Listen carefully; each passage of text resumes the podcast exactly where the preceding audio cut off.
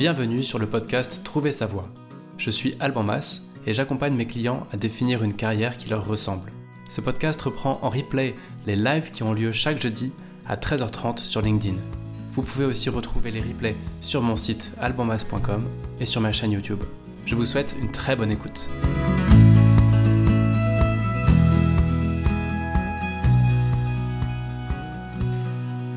Bienvenue à tous, bienvenue à toutes. Euh, le, live va démarrer dans quelques secondes. Et, euh, bienvenue à ceux qui vont nous rejoindre, bienvenue à tous ceux qui écouteront, euh, celles et ceux qui écouteront en replay cet épisode. Aujourd'hui, j'ai le grand plaisir d'accueillir Emmanuel Ballet de Coqueremont, qui va nous parler d'enfants intérieurs, qui va nous parler de relations parents-enfants, qui va nous parler de comment est-ce qu'on peut se délier au fond d'un certain déterminisme familial en tout cas d'une impression d'un déterminisme familial en matière d'orientation. Je n'en dis pas plus, il va vous expliquer ça bien mieux que moi. Emmanuel, bienvenue. Bonjour Alban. Euh, je, suis, heureux que vous ayez pu nous rejoindre pour cet épisode parce que c'est un sujet qui revient énormément en accompagnement, en coaching, en bilan de compétences et en thérapie aussi, j'imagine. Euh, et, donc, euh, et donc voilà, pour, pour les personnes qui écouteront cet épisode, je pense qu'ils seront nombreux à se sentir concernés parce que ça nous touche vraiment tous, cette question de, d'éducation et de comment nos choix familiaux, notre éducation va impacter notre carrière? Donc voilà, c'est pour cette raison que je voulais faire cet épisode. Et sans plus attendre, Emmanuel, je vous passe le micro pour que vous puissiez vous présenter et, euh, présenter votre activité aussi. Très bien. Donc rapidement, euh, donc euh, je suis Emmanuel, je suis psychopraticien d'inspiration jungienne, donc et le spécialiste francophone de l'enfant intérieur.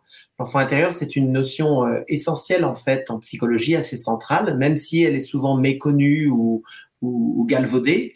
Euh, il s'agit en fait de considérer que dans tout être euh, humain, dans tout adulte, reste cette part de l'enfant qu'on a été, notre être enfantin, et notre façon d'être, notre façon de vivre, de nous exprimer, de nous accomplir, va dépendre de cette relation que nous allons cultiver, tisser avec l'enfant qui reste vivant à l'intérieur de nous. Et cet enfant, c'est à la fois un ensemble de, c'est à la fois un moi sensible, vulnérable, avec bien sûr des blessures, mais c'est aussi un, enfant doué avec beaucoup de ressources. Et donc, euh, accueillir toutes ces parts de soi nous rend plus intègres. On sait aujourd'hui, euh, grâce aux neurosciences, qu'un cerveau sain est un cerveau intégré, c'est-à-dire qui a intégré les multiples facettes de lui. Donc, l'enfant intérieur fait partie de ces facettes qui sont fondamentales. Euh. Et donc, je, je propose des consultations en individuel, en couple, en famille ainsi que des formations, puisque je suis formateur, également conférencier et auteur de plusieurs livres qui ont été traduits en, en plusieurs langues. Ouais. Parmi ces livres, euh, moi, ce qui m'a fait euh, découvrir votre activité et votre méthode et votre approche, c'était le livre. Je mettrai tous les liens après en commentaire hein, sur LinkedIn et sur YouTube. Mais c'était euh, Vos parents ne sont plus vos parents. Et c'est en lisant ce livre que j'ai eu envie de, bah, de vous proposer de nous rejoindre. Et on a la chance que vous preniez du temps pour nous parler de tout ça. Donc c'est super. Si j'ai bien compris, dans votre activité de, de, psychopraticien et donc de thérapie, si on fait un parallèle avec notre, le sujet de ce podcast qui est euh, l'orientation professionnelle, vous me parliez d'un enjeu d'individuation. Et qu'au fond, il s'agit un petit peu de, de ce mot-là, de, de, ça. Est-ce que vous pourriez nous en dire un peu plus? Oui, l'individuation, euh, donc c'est un terme qui renvoie vraiment à la, à la, pensée jungienne. Pour ceux qui ne connaissent pas bien Jung, il faut, il faut rappeler que Jung, c'était d'abord un élève de Freud, et puis il a développé sa propre théorie euh, son approche psychothérapeutique. Et dans la théorie jungienne, finalement, tous les individus sont, sont mus, sont mis en mouvement par un processus qui est vécu plus ou moins consciemment et qu'on appelle le processus d'individuation.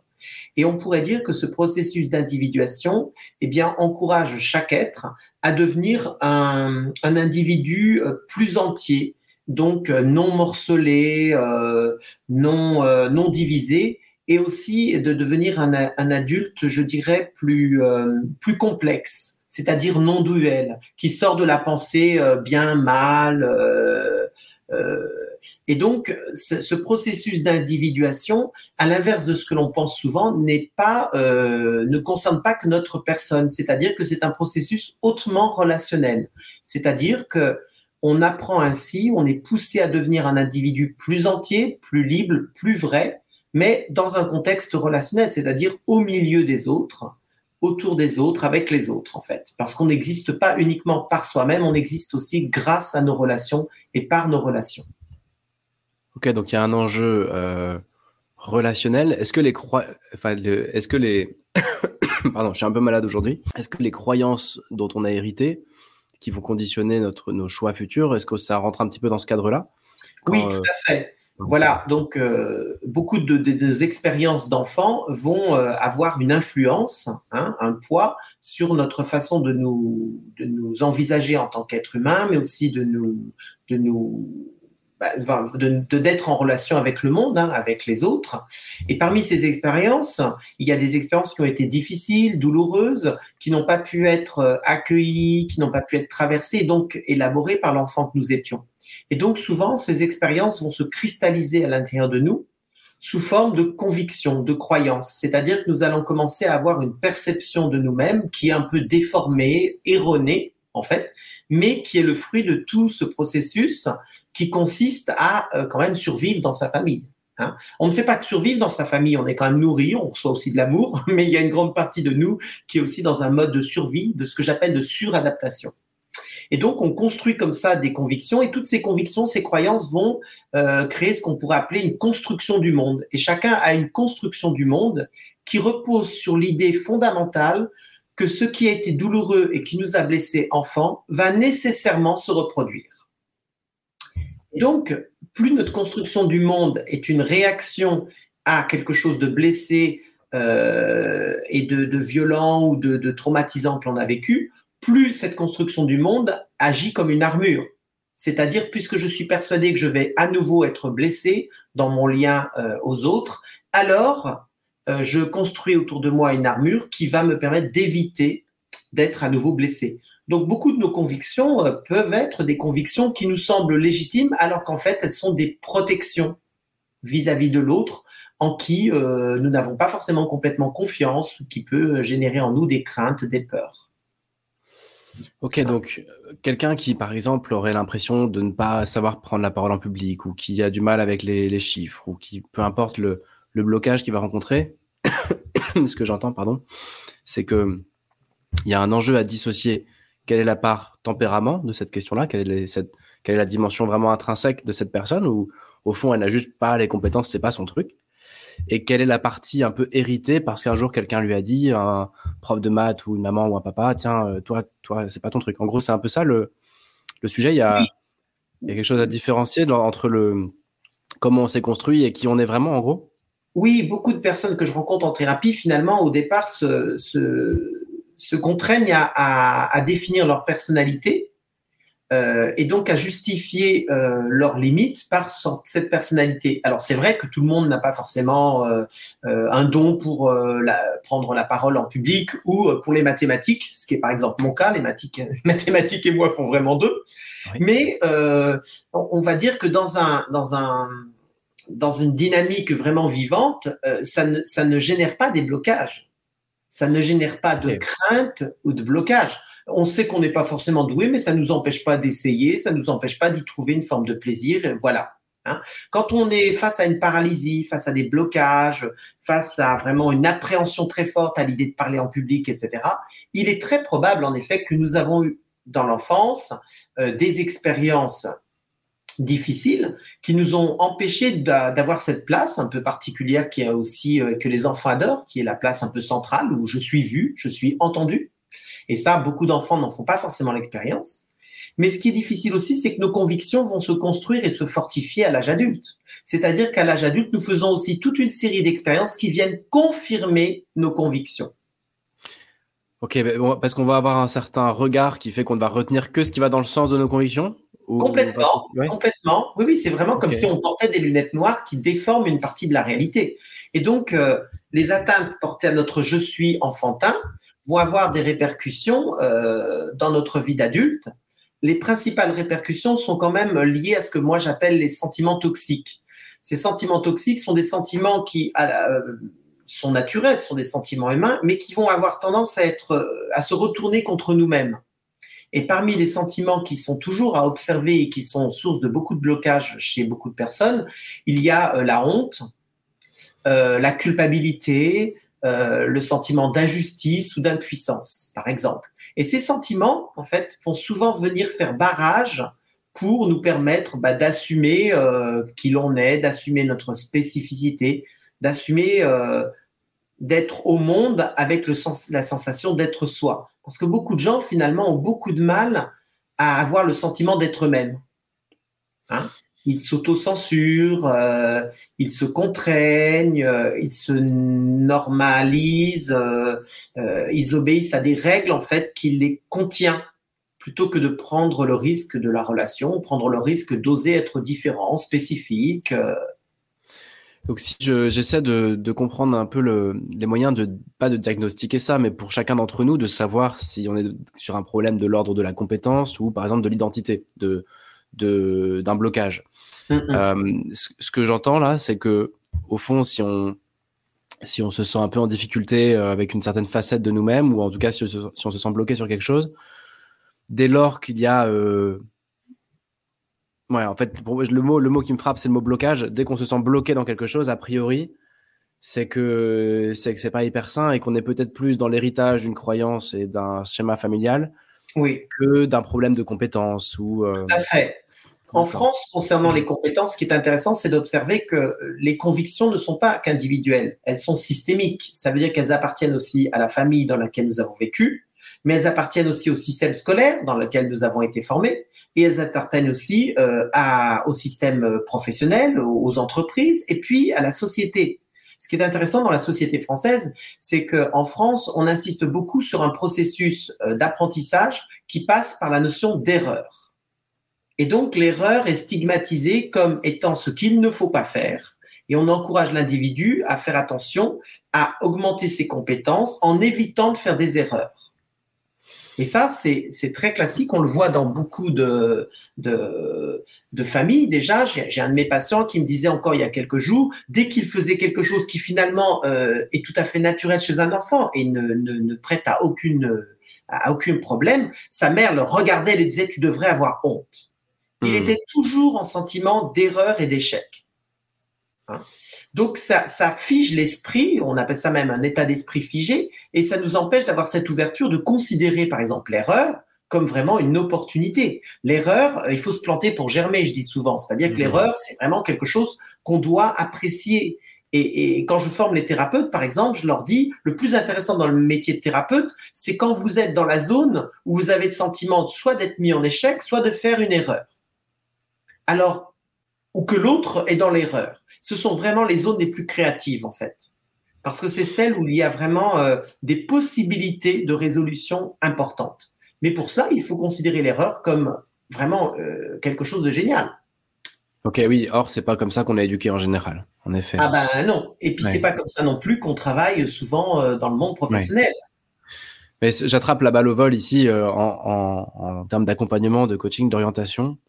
Euh, c'est un processus qui consiste à aller d'erreur en erreur jusqu'à avoir trouvé sa voie, d'aller de rebond en rebond, d'aller de, de, de petits loupés, en, enfin de succès en loupé, en succès en loupé. C'est forcément très itératif le parcours qui consiste à trouver sa place euh, dans le monde du travail. Et, et, et j'attrape cette balle-là au vol parce que c'est quelque chose que moi je vis au quotidien avec des coachés qui arrivent et qui disent moi ce que je veux c'est dans trois mois je veux avoir trouvé et on va passer par A ce qui va donner B ce qui va donner C et j'aurai enfin des. Et, c'est très difficile de faire prendre conscience à quelqu'un euh, qu'on accompagne en coaching qu'en fait, non, ça va consister à partir de qui on est et de se planter jusqu'à ce que ça marche, entre guillemets. maladroitement, c'est un peu ça l'idée, quoi. Euh, et euh, ça, ça me parle assez, ce que vous dites là. Oui, parce que l'erreur n'est pas considérée comme faisant partie du processus créatif. Ouais. Elle est considérée comme ce qui nous éloigne du processus créatif. Or, en fait, c'est tout à fait l'inverse. Et euh, une piste, ça peut être de s'intéresser à la psychologie de l'invention, parce que la psychologie de l'invention, de l'innovation, a démontré qu'en fait, toutes les grandes recherches sont le fruit d'erreurs. Toutes, les grandes découvertes sont le fruit d'erreurs. C'est-à-dire euh, qu'on tombe sur quelque chose qui n'était pas prévu, qui est d'abord interprété comme une erreur et qui s'avère être une découverte. Donc en tant qu'être humain, c'est de la même façon en fait qu'il faut fonctionner, c'est-à-dire considérer que ce que nous considérons comme des erreurs sont autant d'ajustements, euh, d'expériences régulatrices qui nous permettent à un moment d'être vraiment alignés sur ce qui va euh, mobiliser au mieux notre compétence, euh, faire sens euh, et, nous donner le sentiment bah, d'être vivant, d'être créatif et de nous accomplir.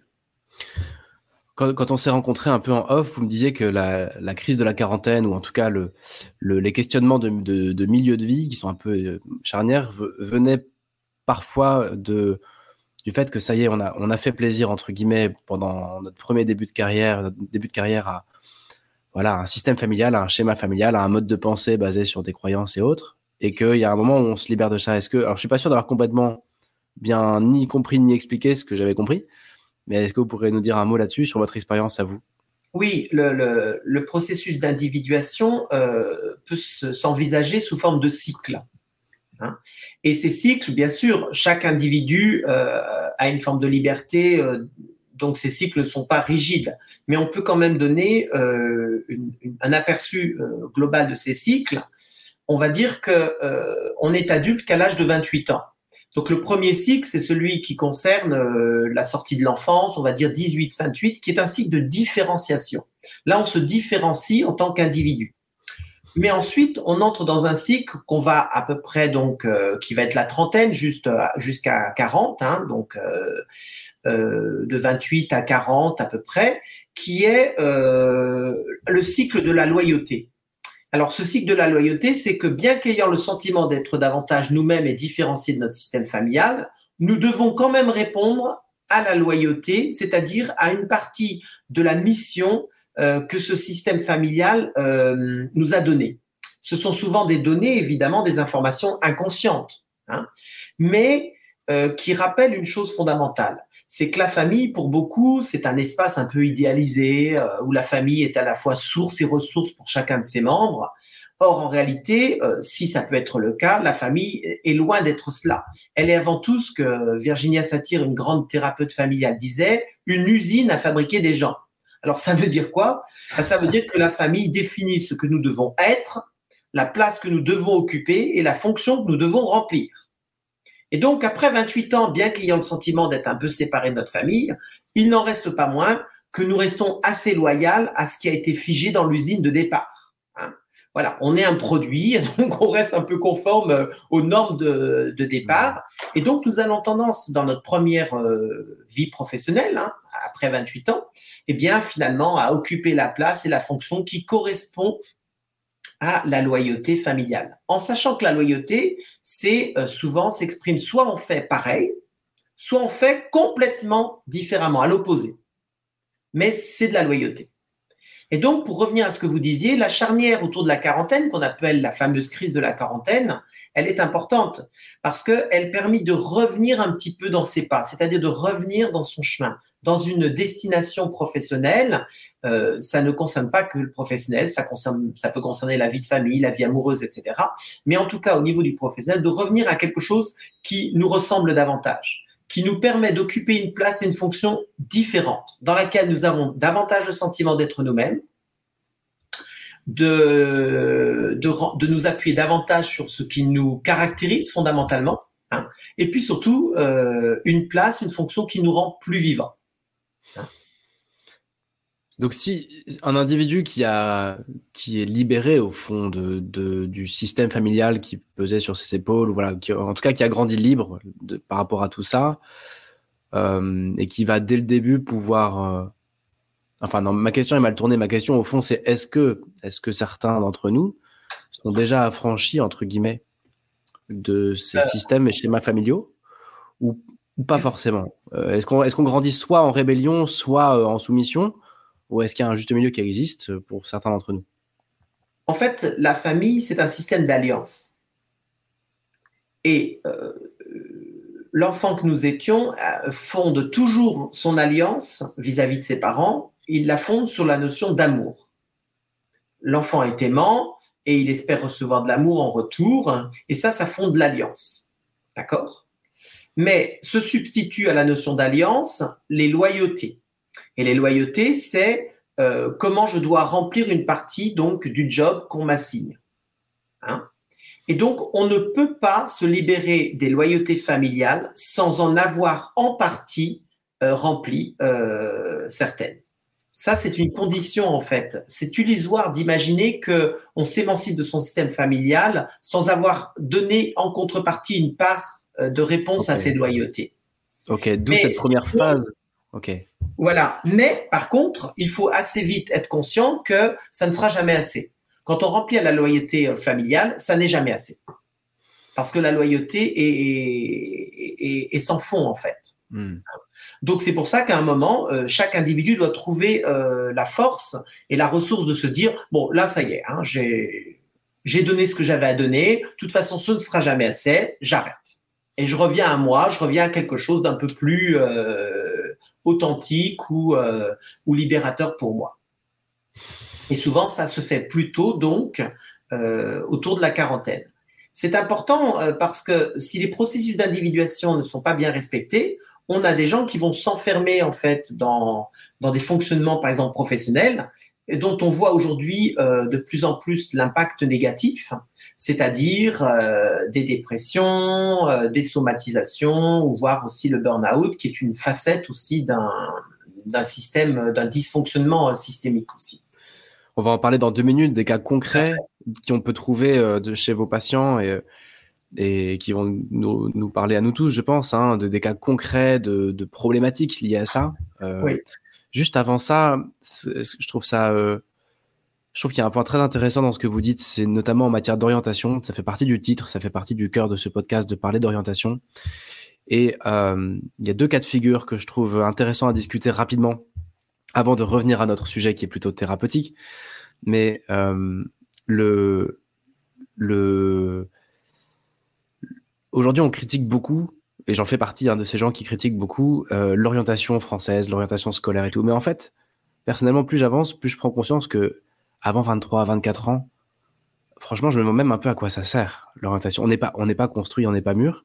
Vous, venez mettre cet âge-là de 28 ans, qui dit mhm. qu'on est encore en train de se construire. Et en fait, dans une certaine mesure, plus ça va, plus ça me paraît OK de pas être OK avant la trentaine parce qu'en fait, euh, je crois que tout simplement, on n'est pas construit. Et ça va, c'est ce que vous dites, va vraiment dans ce sens-là. Donc ça, ça, ça met un peu d'eau à mon moulin. Euh, je ne le basais pas sur les mêmes items, sur les mêmes théories, mais plutôt sur l'observation, on va dire.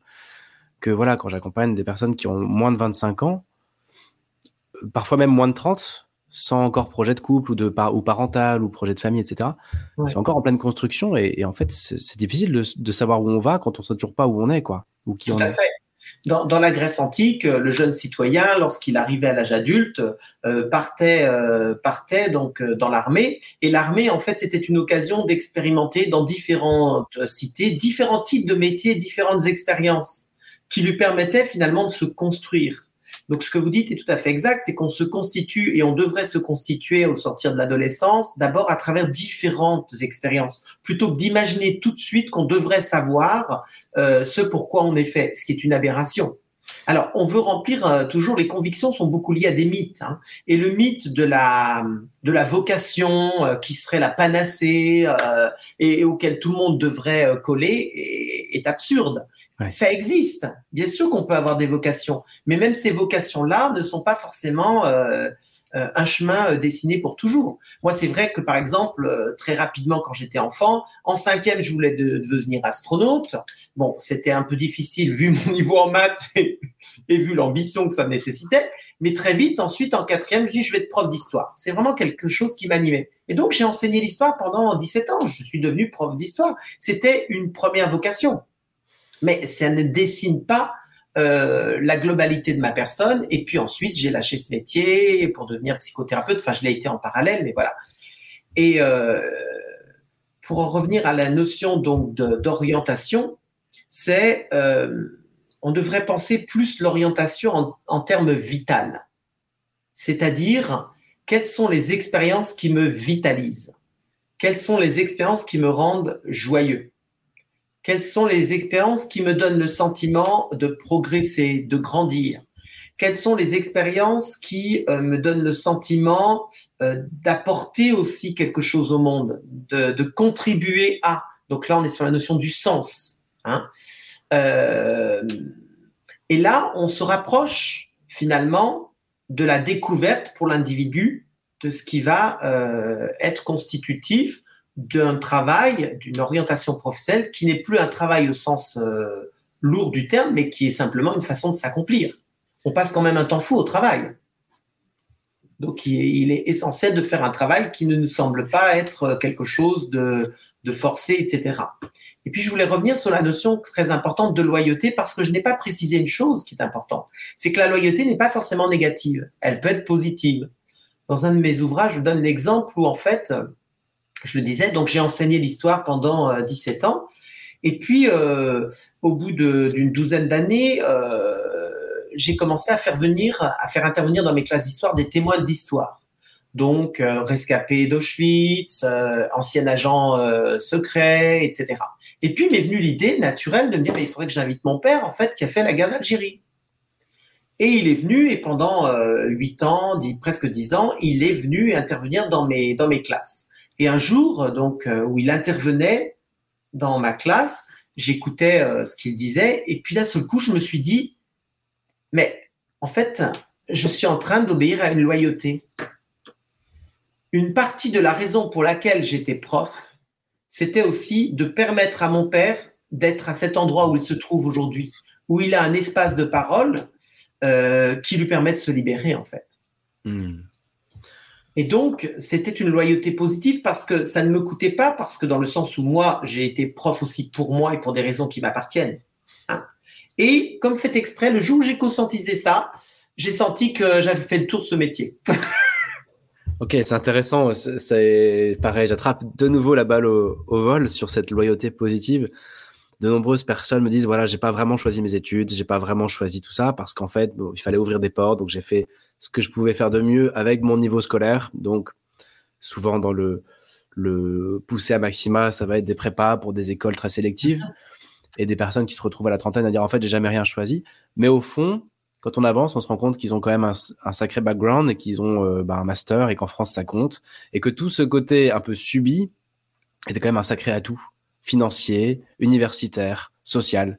Euh, et donc, euh, donc ça me fait aussi penser à ça comme deuxième point par rapport à ce que vous disiez sur ce premier cycle de loyauté. Je me disais premièrement, donc on n'est pas forcément en mesure de s'orienter avant 25-30 ans, de s'orienter en tout cas d'un point de vue euh, euh, vocation, encore une fois, mais euh, enfin, en tout cas, d'un point de vue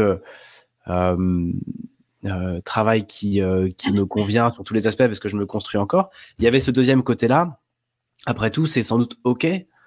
Cette fameuse loyauté-là, dans un premier cycle de vie, elle est sans doute OK parce qu'elle nous protège, elle doit, elle nous limite aussi, mais elle nous, elle nous protège, elle nous fait grandir aussi dans une certaine mesure. Oui, acceptons-la peut-être. Mmh. Tout à fait. Et pour sortir de la loyauté, il me semble important de, de, de, reconsidérer la, la, notion de choix, en fait.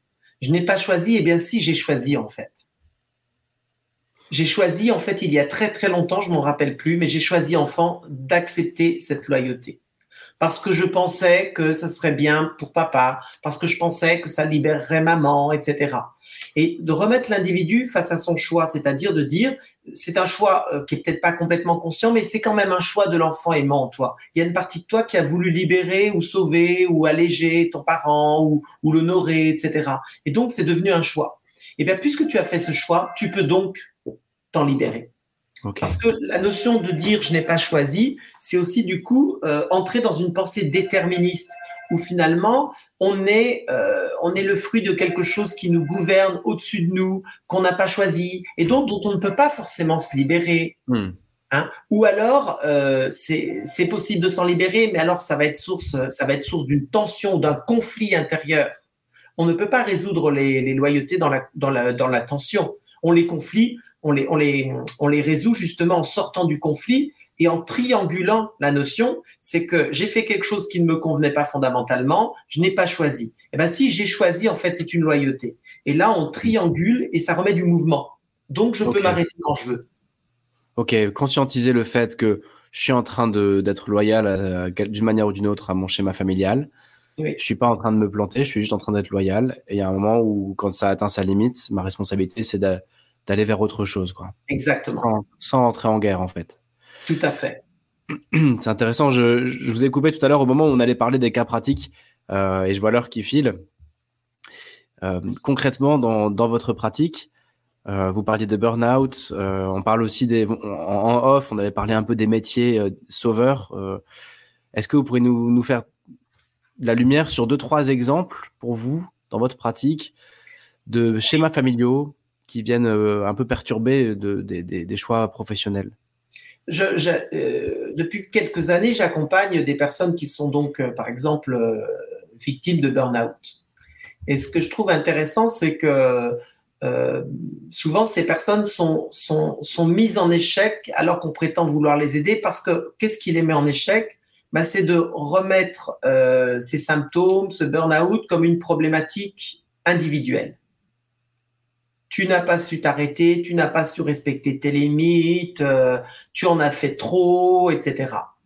Et ce qui me semble être très opérant en thérapie, parce que je vois que ça fonctionne vraiment, c'est de libérer l'individu en fait de ce symptôme soi-disant individuel et d'en faire un symptôme systémique. Non, euh, tu as simplement été tellement loyal que tu as continué à remplir euh, la place et la fonction qu'on t'a demandé.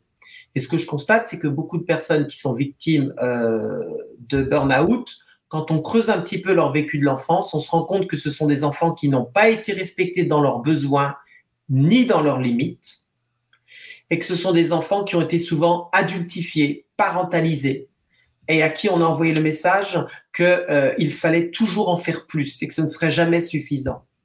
Donc ce fonctionnement en fait à l'âge adulte devient dans un cadre professionnel où le contexte va favoriser euh, cette place-là, bah, va devenir problématique en fait. Et, et ce qui est intéressant, c'est que les personnes qui souffrent d'un burn-out ne, en fait, sont en souffrance au départ parce qu'elles pensent avoir euh, échoué. C'est-à-dire que c'est pas le, c'est pas leur bien-être en fait qui les préoccupe. C'est le fait qu'elles n'ont pas réussi à mener à bien leur mission. Et là, on est vraiment dans des caractéristiques qu'on appelle celles d'enfants adultifiés ou parentifiés. Donc l'approche systémique, je trouve, est très efficace et déculpabilisante et, donne aussi une sorte de, de, perspective très différente à ces problématiques. Et ça, c'est pour moi une clé. J'avais jamais vu les choses sous cet angle, mais c'est vrai que c'est vrai que de ma, ma petite fenêtre, euh, quand, quand une personne est en burn-out, elle, elle va dire voilà, je, je sais que je bosse trop, mes managers m'ont dit que je travaillais trop, j'arrive pas à... C'est toujours centré sur une incapacité à. Mm. Euh, ou sur une, ou au contraire, sur une surcapacité à. Exactement. Euh, mais, mais jamais, j'ai jamais vu ça sous l'angle que vous apportez du système familial où en fait c'est peut-être euh, tout simplement je suis loyal à l'excès en fait. Tout à fait. Et avec souvent la présence de beaucoup de messages paradoxaux, c'est-à-dire de, double contrainte. C'est-à-dire que l'enfant a entendu euh, soi-disant qu'on le respectait, qu'il devait s'occuper de lui et tout, mais en même temps, il a entendu non, mais surtout occupe-toi de nous. Donc souvent, les personnes qui sont sujettes au burn-out, qui sont victimes de burn-out, elles expriment très bien comment elles sont prises dans une double contrainte. À la fois, elles peuvent entendre euh, leur supérieur, etc., leur dire ah, fais attention, etc. Mais en même temps, elles entendent aussi euh, de la hiérarchie, euh, c'est pas assez, t'es pas assez euh, productif, faut encore en faire plus. Et donc, en fait, on sent bien que dans la double contrainte, il n'y a aucune issue possible. Et c'est ça qui crée un tunnel, en fait, euh, qui ne peut être stoppé, malheureusement, que par le burn-out, c'est-à-dire bah, c'est la machine, hein, le corps, qui dit stop, qui s'effondre. Mmh. Or, là, on est dans des mots MAUX problématiques et sociétaux problématiques, parce que le burn-out a des conséquences dramatiques. Hein. Pour sortir d'un burn-out, pour s'en remettre, c'est quand même plusieurs années. Ouais. C'est pas rien. Bon, de, ouais, on va pas forcément ouvrir ici le, le, le tiroir de comment euh, concrètement agir en cas de burn-out, mais c'est intéressant ce parallèle euh, entre entre les, les, causes du burn-out et, une, une, certaine lecture de la chose, quoi, de, sur euh, quel système est en train de se jouer. En fait, qu'est-ce qui dépend pas de moi là-dedans, quoi? Qu'est-ce qui comment me détacher aussi du, du problème? Oui, et, nous sommes dans une société qui est paradoxale parce que c'est une société euh, où évidemment les individus quand même bénéficient de droits, de soins, etc., qui sont quand même euh, très très importants et assez rares euh, à l'échelle de la planète. Mais en même temps, nous sommes dans une société extrêmement exigeante, normative et qui demande beaucoup aux individus en fait. Ouais, ce que ce que vous avez décrit sur euh, euh, prends soin de toi mais fais le job, c'est c'est toute personne qui travaille en entreprise vit ça au quotidien. Oui. Et donc, pour peu qu'il y ait déjà une, un système familial qui, où les parents ont inculqué ça à l'enfant en disant voilà, prends soin de toi, mais comporte-toi en adulte, etc. Mais c'est vrai que j'imagine que pour le coup, ça doit renforcer la croyance dès le premier jour dans le monde du travail, parce que le monde du travail entier repose là-dessus aujourd'hui, sur OK, le bien-être est important et en même temps, il y a les objectifs à tenir, quoi. En tout cas, en entreprise.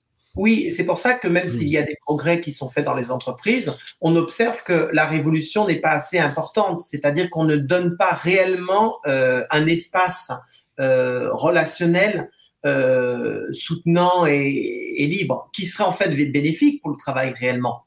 Mais, euh, mais on, colmate, quoi je dirais qu'on colmate, euh, une petite pommade de soins, une petite pommade de... Mais si le système de pensée est toujours le même derrière, si les injonctions sont toujours les mêmes, bah, ça sert à rien en fait. Mais ça vient poser un débat quand même, je trouve, ce que vous dites sur qui est responsable au fond de la personne touchée. Est-ce que c'est l'entreprise qui doit lui permettre de faire ce travail d'individuation par rapport au, enfin de, de, voilà de se détacher d'un système familial. Est-ce que c'est à son entreprise de le faire ou est-ce que c'est la personne de prendre conscience de ce qui se joue et d'aller voir un thérapeute ou de prendre son aile Je trouve que ça pose aussi le débat de quel est le rôle là-dedans de l'entreprise, de l'employeur ou de, des managers et le rôle de l'employé, quoi. Je crois qu'il y a une chose qui est assez fondamentale, qui est assez propre à l'être humain, c'est que nous avons tous une grande difficulté avec, euh, avec la responsabilité.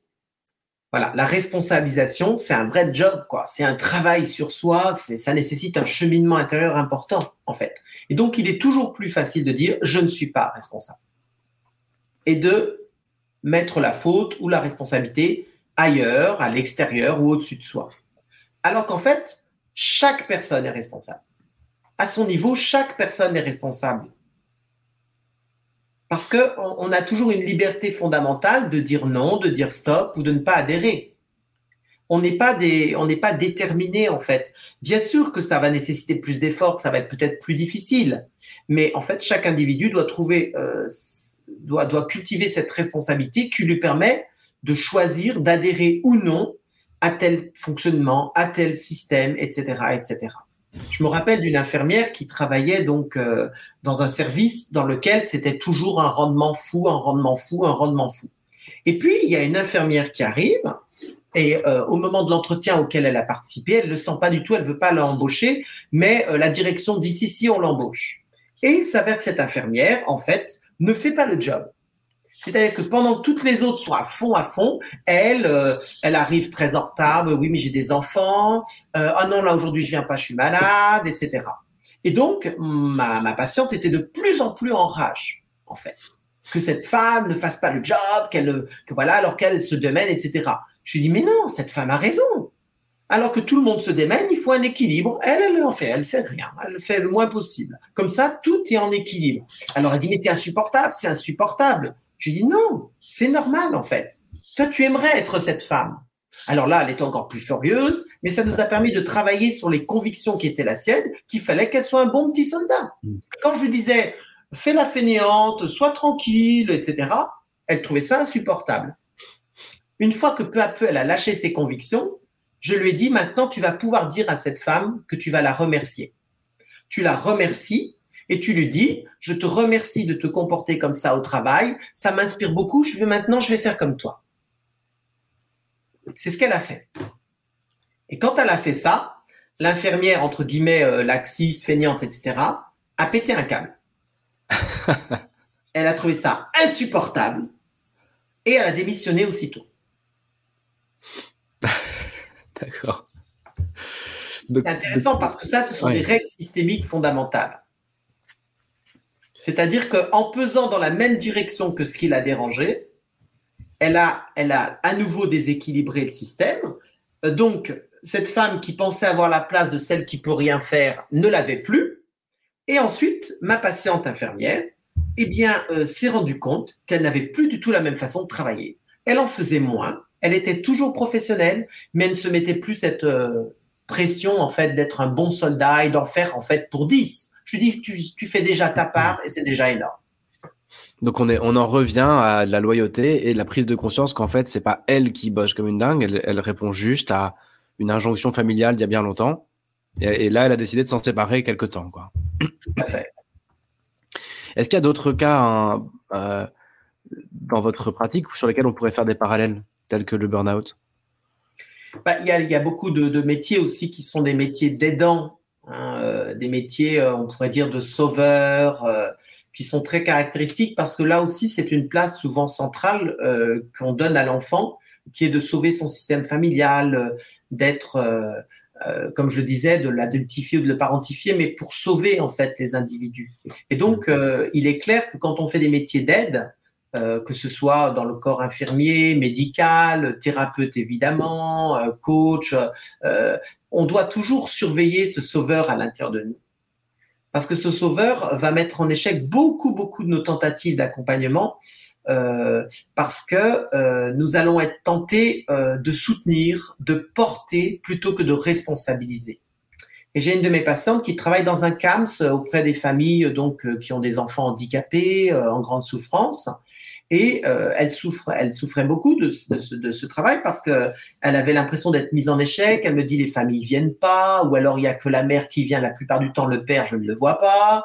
Euh, et puis, euh, et puis, de toute façon, tout est payé. Ces familles sont évidemment dans des dans une grande précarité. Donc, on leur paye le taxi, on leur paye tout. Ben, elles ne viennent pas. Donc, il y avait un énorme absentéisme. Et j'ai dit à cette femme, pourquoi tu fais tout ça? Et évidemment, elle faisait tout ça parce qu'elle était dans, dans, toujours ce même rôle de sauveur, il faut que je sauve, il faut que, etc. Et puis, elle avait aussi ce prisme incroyable qu'on a en France qui est qu'il faut sauver l'enfant à tout prix. Voilà. Alors, on protège à la fois le parent, mais on le met de côté, on le protège. Le pauvre, il peut pas faire mmh. grand-chose. Et on sauve l'enfant à tout prix. Je dis, mais ça, c'est pas une famille. Une famille, c'est la capacité à ce que parents et enfants soient réellement connectés et que l'enfant soit entendu et que le parent entende son enfant. Et quand elle a pris conscience de ça, elle a commencé à se positionner différemment. C'est-à-dire que non seulement elle aidait plus simplement l'enfant, mais elle faisait le pont entre le parent et l'enfant. Et puis elle a commencé à dire, moi je veux voir le père. Alors les pères étaient pas trop contents, mais ils ont commencé à se déplacer. Et puis, ce qui a vraiment changé la dynamique de son travail, là où elle sentait que ses familles, elle les tirait, les soutenait, les portait, alors qu'il n'y avait pas beaucoup de, pas beaucoup de changements en fait elle a commencé à dire aux familles, bon, maintenant il faut me payer. Donc, comme je suis déjà rémunéré, vous allez me faire un paiement symbolique. Soit c'est l'enfant qui amène un dessin, soit c'est vous qui m'amenez une part de gâteau, qu'importe. Vous devez payer. Et ce qu'elle a observé est très simple. Elle a observé trois choses fondamentales. C'est que les parents, les pères soi-disant non impliqués, se sont déplacés que soi-disant ce travail impossible à faire entre parents et enfants handicapés commençait à vraiment commencer à exister. Il y avait des liens qui commençaient à se tisser, etc.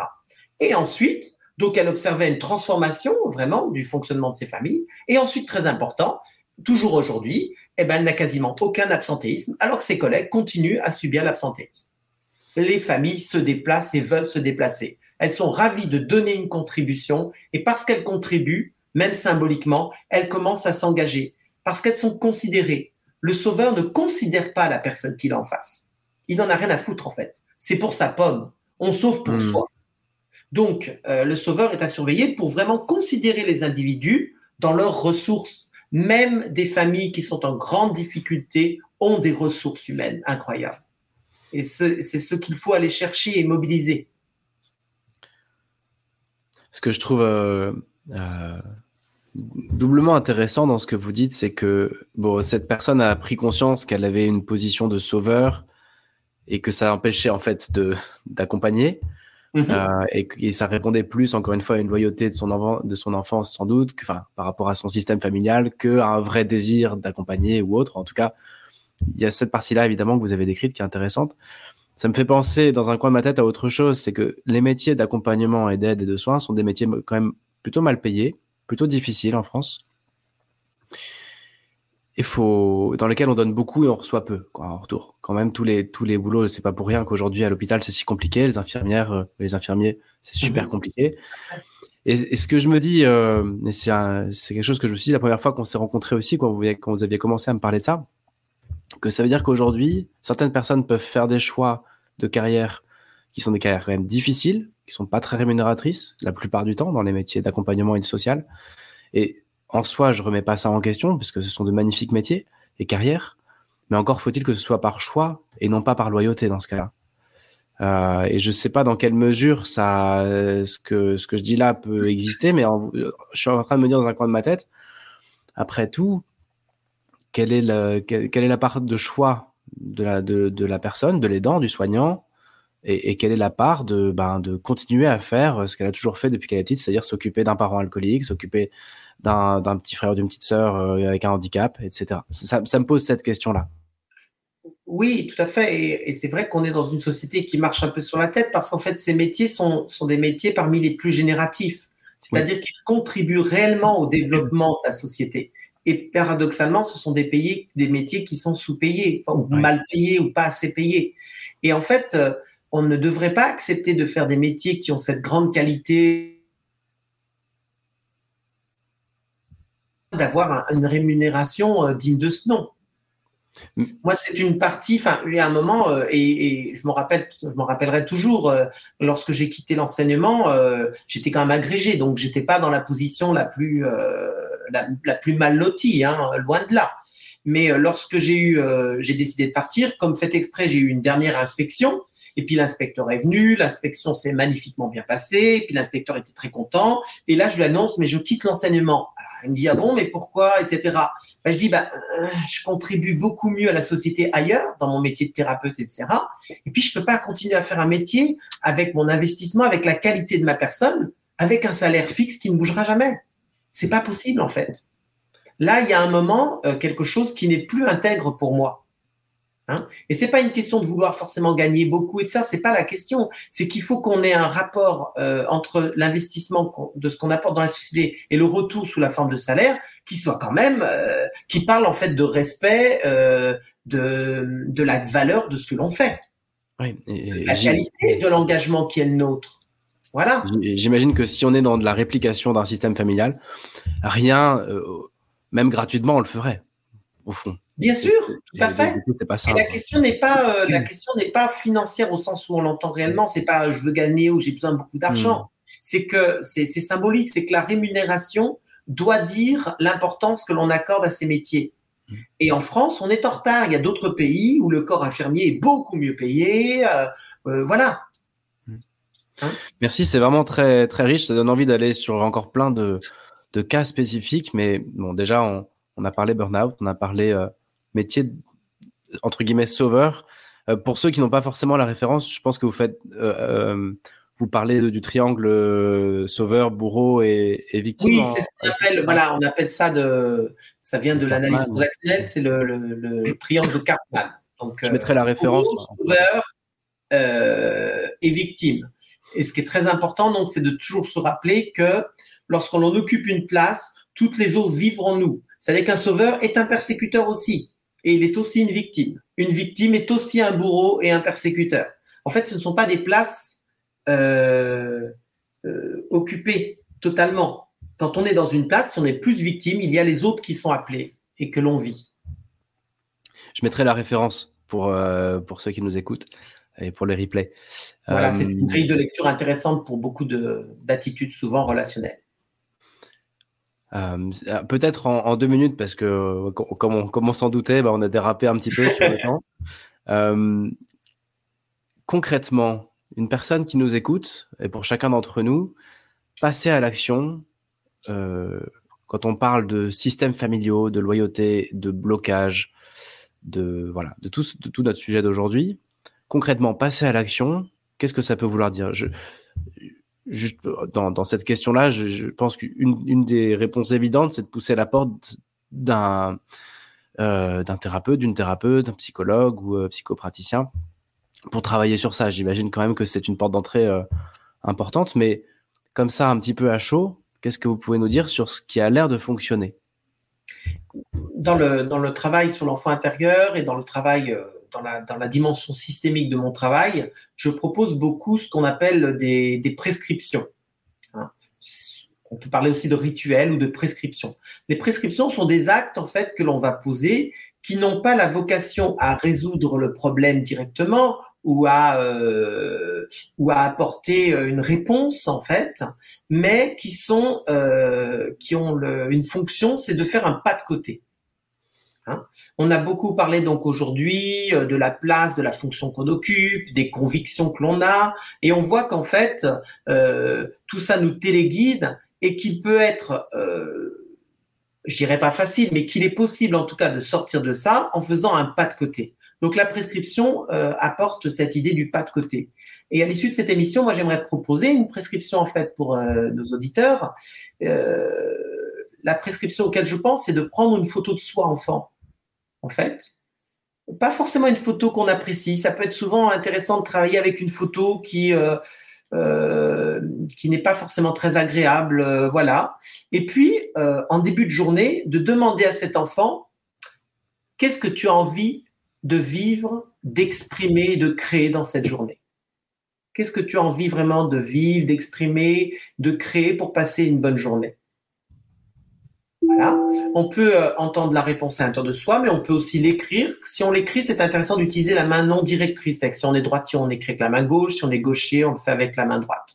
D'écrire la réponse sans censurer, même si ça nous semble étrange, etc. Et puis en tant qu'adulte, ensuite, c'est de prendre la responsabilité de bien-être de cet enfant qui est à l'intérieur de nous et de s'engager, même à hauteur de 5 minutes uniquement par jour, de remplir cette demande. Hein. Je me suis rendu compte euh, à travers ma pratique que si, euh, si on s'occupe de cet enfant à l'intérieur de nous, si on, si on répond à ses demandes, ne serait-ce que 5 minutes par jour, 5 à 10 minutes par jour, ça engage, ça entraîne de grandes transformations. J'essaye en parallèle de, de l'ajouter à, à l'écran. Si, si j'entends bien, hein, c'est prendre une photo de soi enfant et laisser notre enfant intérieur répondre à qu'est-ce que tu as envie de vivre aujourd'hui? Très bien. C'est ça, c'est dans ce sens-là que vous le dites Voilà. Et ensuite, en tant qu'adulte, de s'engager en fait à, poser l'acte, les actes, ou, d'avoir ces attitudes ou, cette expression qui va répondre à cette, euh, cette demande de notre enfant intérieur. Je vais le laisser un peu à l'écran, le, temps de, bah, le temps de vous remercier, Emmanuel, pour, pour tous ces éclairages. Merci à vous, Alban. Euh, vraiment, moi, je, ouais, je, je recommande, bah, en tout cas, le livre euh, le seul livre sur lequel je, enfin, que j'ai lu, mais je vais bientôt lire les autres et je vais encore une fois mettre les références en annexe. Merci d'avoir pris le temps de nous éclairer. Euh, on n'avait pas trop de, questions, mais, euh, mais je pense qu'il y aura, euh, il y aura de nombreuses personnes qui seront contentes d'écouter votre, votre apport sur le sujet en, replay. Donc merci à, à, tous ceux qui étaient là, celles qui étaient là, ceux qui nous écouteront. N'hésitez pas à commenter, à, à, vous abonner si vous le souhaitez, et puis allez aussi visiter le, le site Cœur d'enfant, méthode Cœur d'enfant, oui, tout à fait. Euh, Cœur d'enfant, ça s'appelle. Cœur d'enfant. Cœur d'enfant.fr pour, euh, pour en savoir plus sur l'enfant intérieur, sur, euh, voilà, sur Emmanuel, sur, sur votre épouse aussi. Je crois que vous travaillez tous les deux. Oui, Paris-France, tout à fait. Et, voilà. Merci encore en tout cas. Et puis pour ce, tous ceux qui nous écoutent, rendez-vous la semaine prochaine. Je ne sais pas encore de quoi on parlera, mais ça va être sans doute intéressant. Et Emmanuel, merci infiniment. Merci, bonne journée. Bonne journée à chacun.